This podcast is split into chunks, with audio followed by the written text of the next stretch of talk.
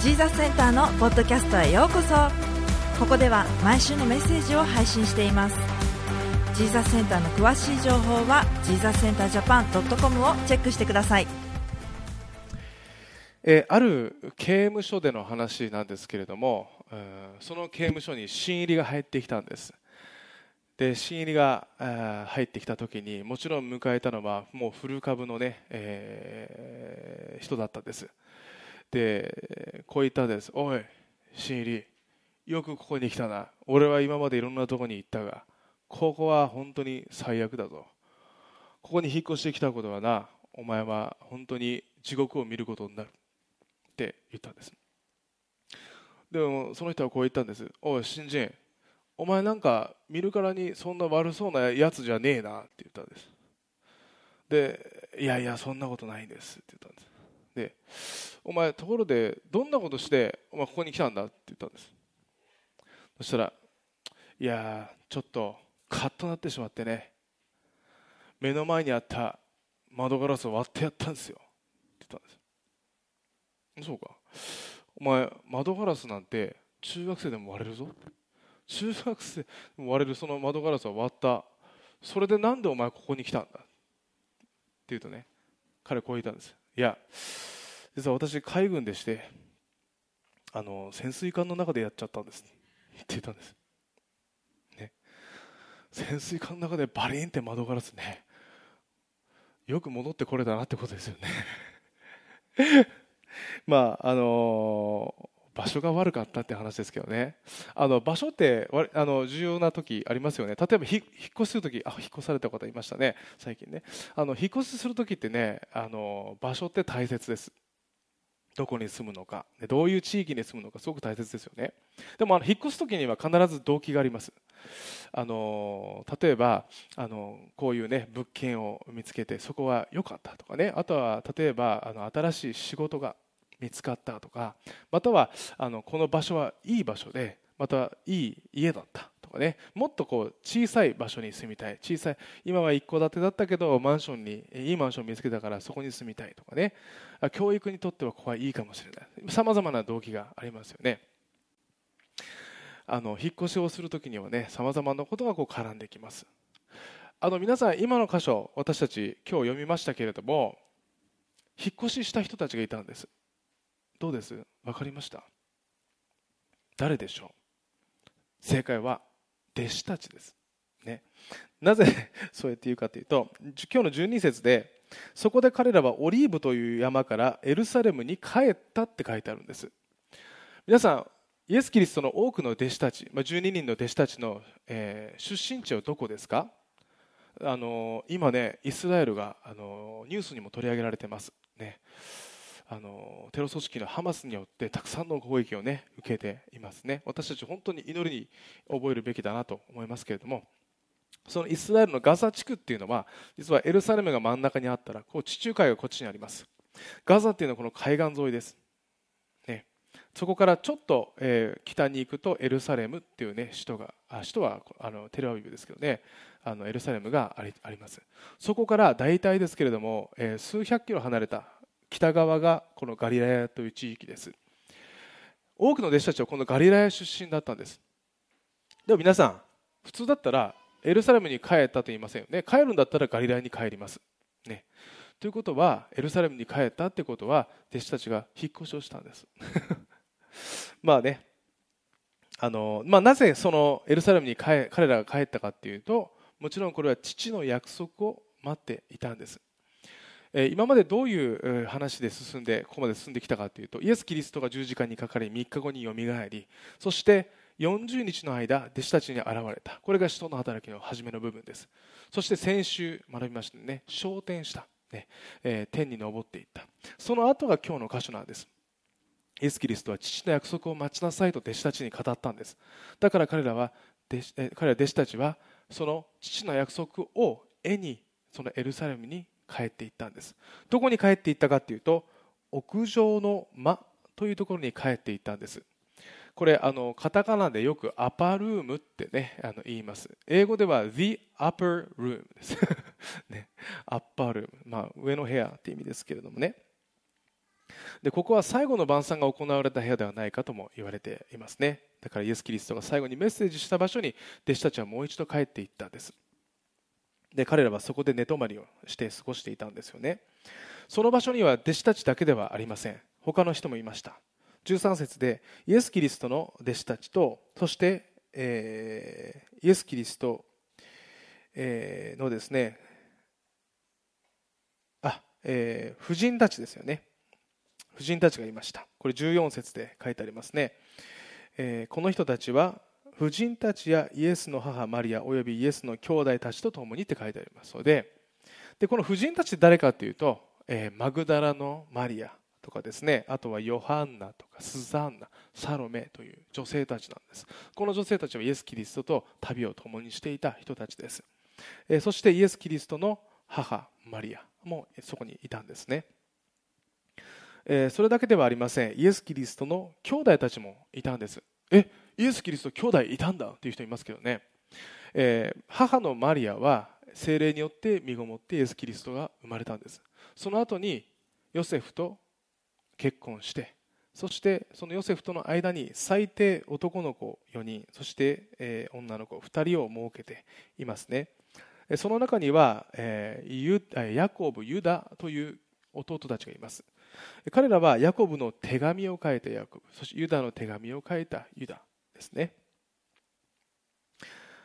でこれだけの人がいて何をしていたのかというと14節で皆心を合わせて祈りに専念していたって書いてあるんです。ね。この専念していたという言葉は打ち込んでいたとかね辛抱強くとどまっているとかそういう意味があるんです。つまりこれだけの大の大人がいてみんなで祈りに励んでいたんです、もちろんそれは父の父がね約束をくださった。それが、えー、与えられる。それがいつかわからない。でも必ず与えられるものだからとそう思って、えー、祈ってその約束を待っていたわけですよね。で今日の箇所はこの神様の御心を求める時の待ち方これを学んでいきたいと思うんです。でまず一つは祈りを持って待つということです。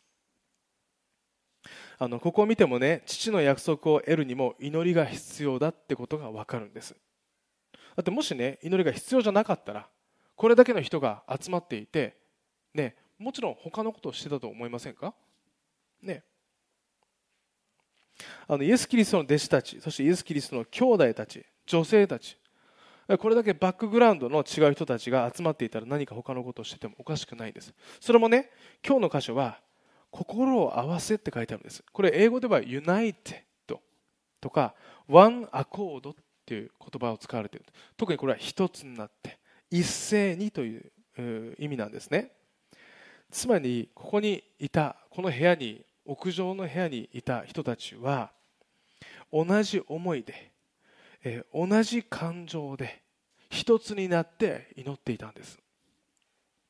これだけの人間がいてね同じ思いで同じ感情でってすごい難しいと思いません？ねゴールが一緒でも。だってあの毎年クリスマス私たちゴスペルの練習してます。ね、で礼拝終わると大体ここにバーって人が入ってきてね教会に来てない方も練習に来ますよね。みんなあのちゃんと12時から始まるって知ってるんです、ね、でも入ってくるんです。で僕も知ってるんですもちろん。もう僕は指導してますからね。でもねああ久しぶり。あこの前幼稚園で見たよとかね。ああ何やってあいやそうなんだって話してるとねあっという間に12時過ぎてるんですよ。ね。始めますっつってもねだからしょこしょこしょこってね。なかなかねバックグラウンドが違う人たち。ね、が一緒の方向を向いててもね同じ心で同じ感情でって難しいです。ね、特にこの同じ感情でっていうのは難しい。例えば同じ場所に集まっていて同じ感情で集まる時にはねその間でその部屋の中でですよ誰かと誰かがにいざこざがあったら同じ感情にはなれないんです。あの人は私にこうしたって思っていたら同じ感情にはなれないんです。ね。この時屋上の間にいた人たちのことを考えてみてください。まず弟子たちはどうですか？弟子たちみんな仲良かったですか？ね。最近ラグビーの試合やってますけどね。行くぞ！おーってねこうかけますけどね。弟子たちそんなことしてないですよ。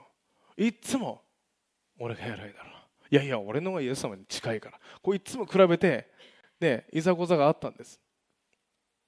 じゃあイエス・キリストの兄弟たちはどうですか？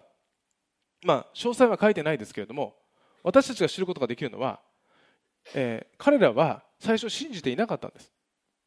イエス・キリストの復活を目の当たりにして彼らは信じたんです。そうすると弟子たちとは随分温度差があります。じゃあ女性たちはどうですか？あの女性たちは素晴らしい女性たちでした。でもこの当時ですよ。あの女性たちと男性たち必ずこの区別されてたんです、ね、それで祈る時も別の部屋でした。だから男女が集まって祈るっていうのはありえない話だったんです。だからこそ心を一つにして感情を一つにしてこの場所で祈るっていうのは難しかったんです。だからもしかしたらこの前にね祈る前にみんなで和解をしたのかもしれません。みんなでじゃあ心を一つにしよう。呼びかけたのもしかしたらペテロだったかもしれないですね。出しゃばりですから。ね、この時もペテロ語ってますけどね。でも彼はリーダー気質がありましたからね。そうやって言ったかもしれません。それでお互いが受け入れ合ったかもしれません。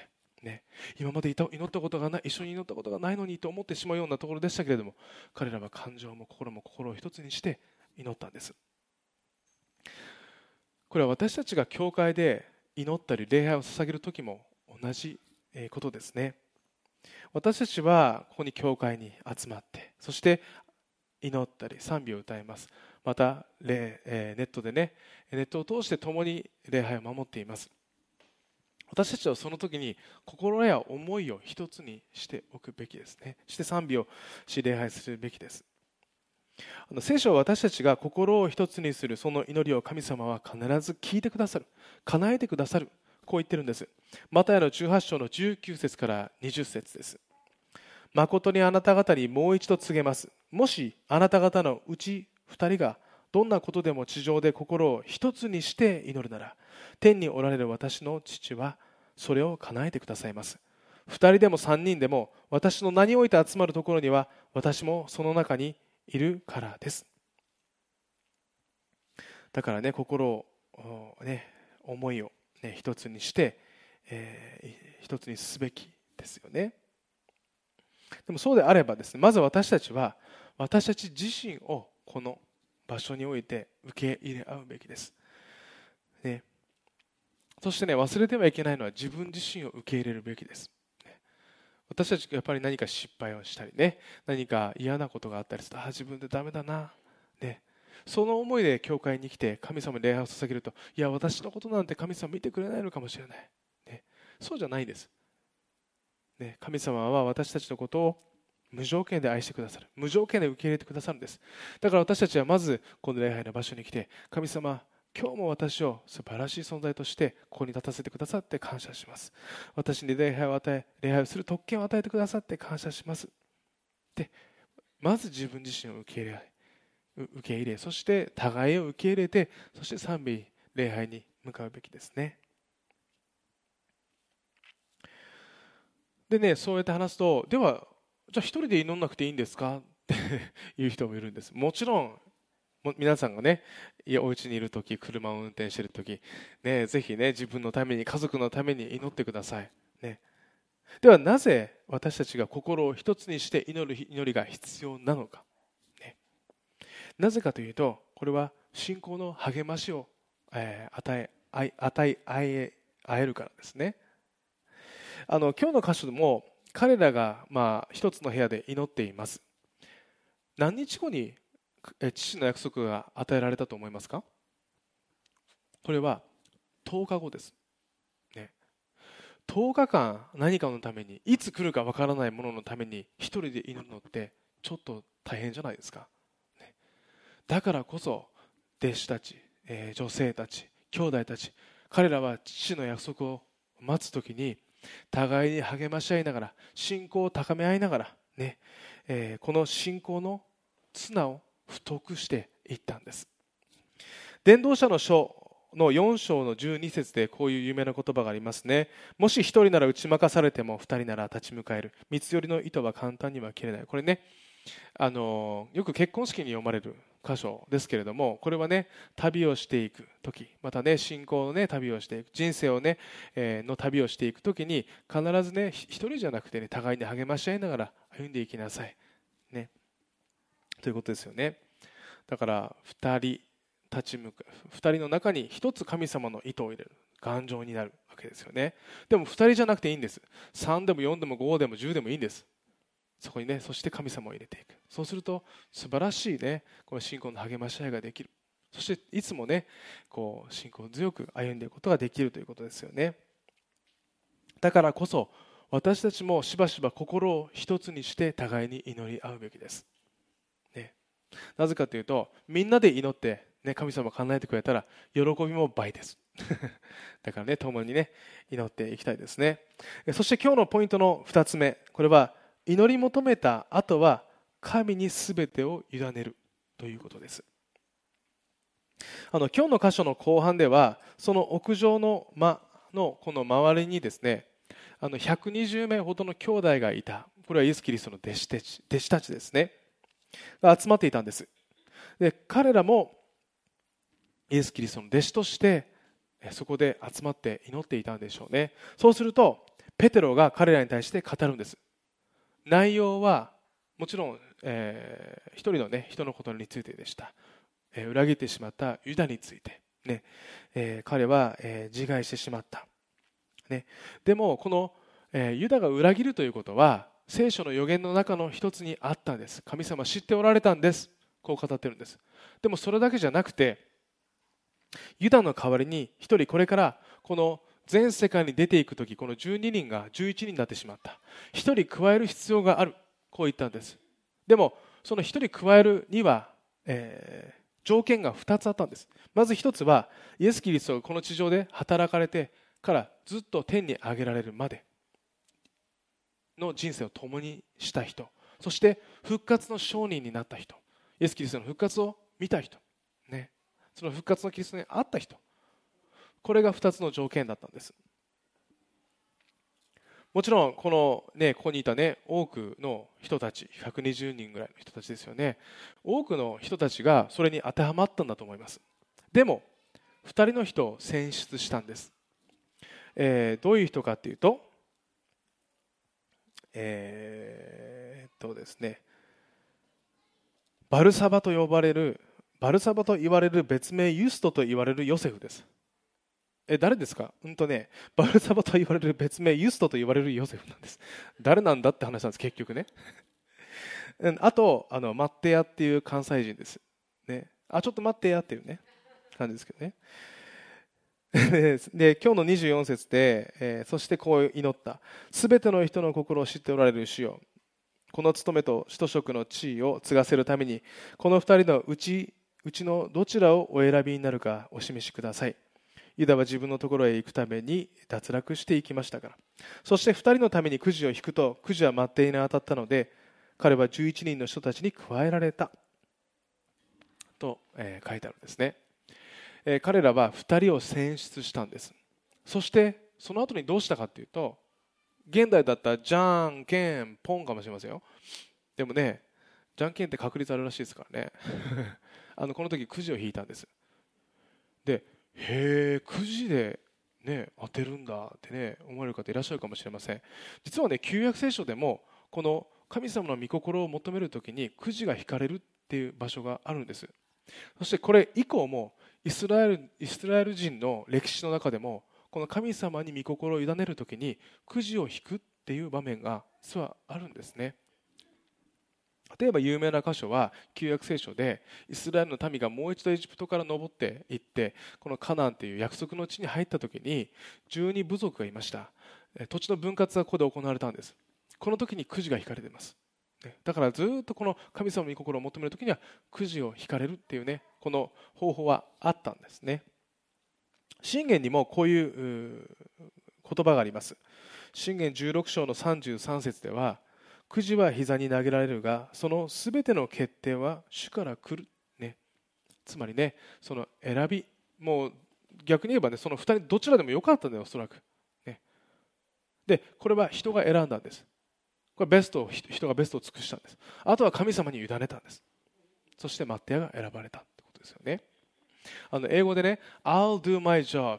God will do his perfect job っていう言葉があります。前も話したことあるかもしれません、私たちは私たちのベストを尽くすんです。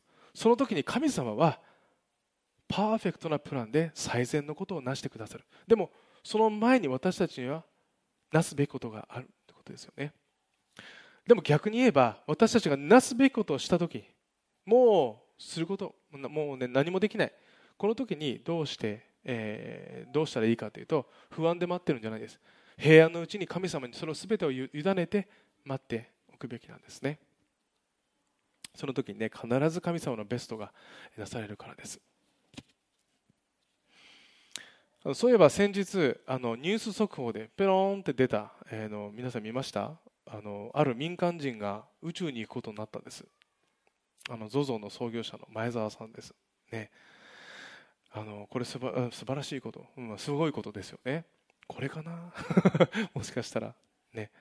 これから民間人、まあ、私たちもね行けるかどうかわからないですけれども自由にこの宇宙に行く日がいつかやってくるっていうことですよね。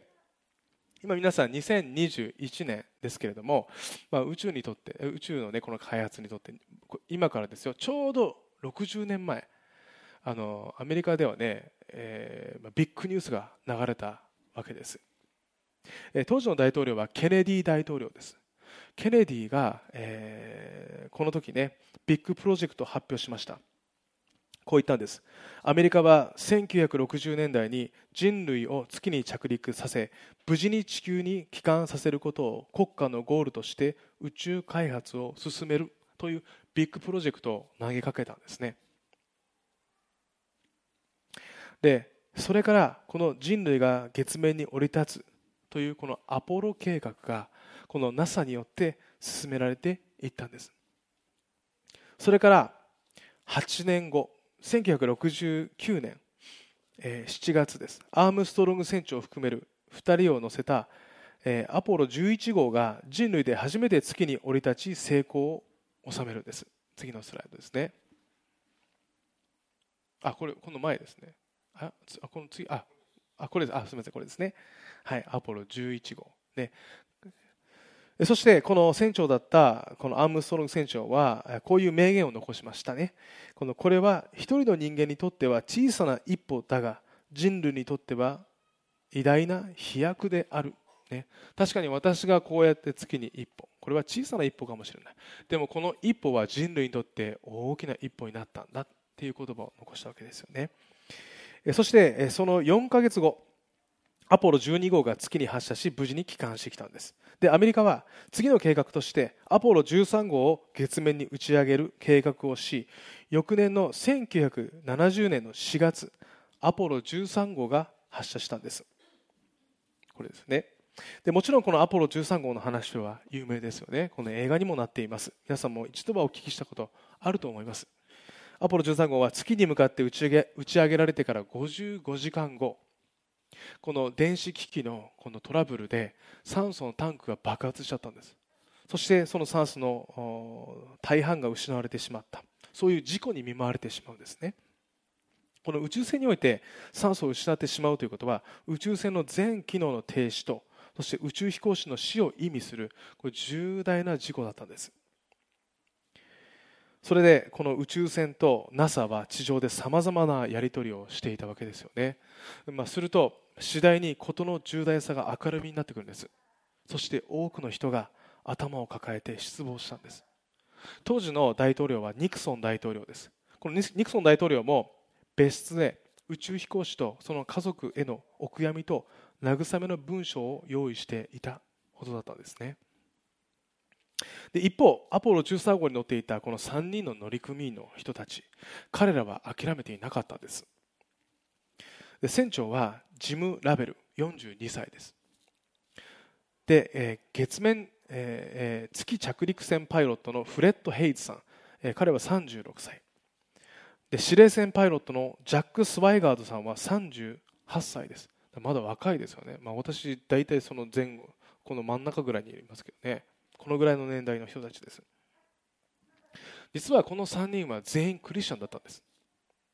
そして当時の様子をこのように記している書記があるんです。お読みしますね。3人の宇宙宇宙飛行士は決して諦めなかった。3人のうちで一番若いフレッド・ヘイズは、えー、後の記者会見で私はこの事故に遭遇した時コリント人への手紙第1の、えー、10章13節の御言葉を思い出し他の者に話したところ私たちはこの御言葉通り絶対に神様に助けてもらえると信じみんなで祈りましたと述べているんです。これ第一ポイント。あありましたね。これです。有名な箇所ですね。あなた方のあった試練は皆人の知らないものではありません。神は真実な方ですからあなた方を耐えられないほどの試練に合わせるような合わせることはなさいません。むしろ耐える耐えれるように試練とともに脱出の道も備えてくださいます。このね聖書の言葉を一番若かった彼が話したんです。そうするとじゃあこの御言葉に沿ってね祈っていこうそういったわけですよね。で、えー、実に素晴らしい信仰であると書いてありますね。地球から33万キロの彼方でもはや3人分の酸素は十分に残されていないし電気が切れれば誘導装置が止まるので宇宙の彼方に飛ばされてしまう絶対絶命の中でよくこのような冷静な信仰を保てるものと感銘する。地球上では関係者一同周知を集めて不眠不休で実験し対策について協議を重ねていた。欧米の教会では彼らの無事な帰還を願って特別祈祷会が開かれていた。その結果月着陸船を救命ボートにして帰還を図ることとなった。アポロアポロ宇宙船は、司令船と機械船と月着陸船の3部よりなりうち司令船と機械船は結合して母船といった。3人はこの月着陸船に移りそこの酸素と電気を使って地球近くまで行きながらえ最後は電気を節約するため暖房を切って極寒になった司令船に乗って大気圏再突入を果たし事故が起こってから3日半の苦闘の末奇跡的に生還した。ということですよね。後にラベル船長はたびたび話に招かれると穏やかだが力強い口調で何事も諦めてはいけません。神様を信じ夢と希望を持ちなさい。未来は皆さんの手の内にあります。勇気を持ち続けなさい。祈りは必ず聞かれます。希望を失ってはいけませんと語った。とあるんですよね。まさに彼らは地球とそして宇宙船の中で彼らができることを成したんです。そしてその後はこのアポロ13号が祈りの部屋になったんです。神様どうか私たちを救ってください。耐えられない試練はありません。そしてね、え、この奇跡は、えー、起こった。けですよね。まさに I do my job. God will do his perfect job 私たちは最善をする。ね、一生懸命何か自分ができることをする。でも神様はその最善を知ってくださっている。そしてそれをパーフェクトな、え、仕事をしてくださる。ということですよね、えー、皆さんが今どんな状況にいらっしゃるか分かりませんけれどもでも必ず神様が私たちを助けてくださり祝福をしてくださいます。そして私たちがなすべきことって何なのかというと私たちが与えられているこの神様の約束を求めていくことです。その求める時にもちろん祈りが必要です。そして私たちも最善を尽くすことが必要だと思います。でもその後はこの私たちがしたことを神様に委ねるべきだということですよね。さあ今週も私たちも最善を尽くしそして神様に委ねて歩んでいきましょう。では一言お祈りします。愛する天のお父様あなたご自身がここにいる一人一人そしてこのメッセージを聞く一人一人を、えー、一人と共に、えいてくださり感謝します。神様あなたはいつも私たちに最善を与えてくださる神様です。そして私たちを無条件で愛し受け入れてくださる神様です。どうか神様私たち一人一人があなたに最善を求めあなたに委ねて歩んでいくことができますようにどうか導いてください。あなたに期待してイエス・キリストの皆を通して祈ります。アーメン。しばらくの間それぞれで祈る時間を持ちましょう。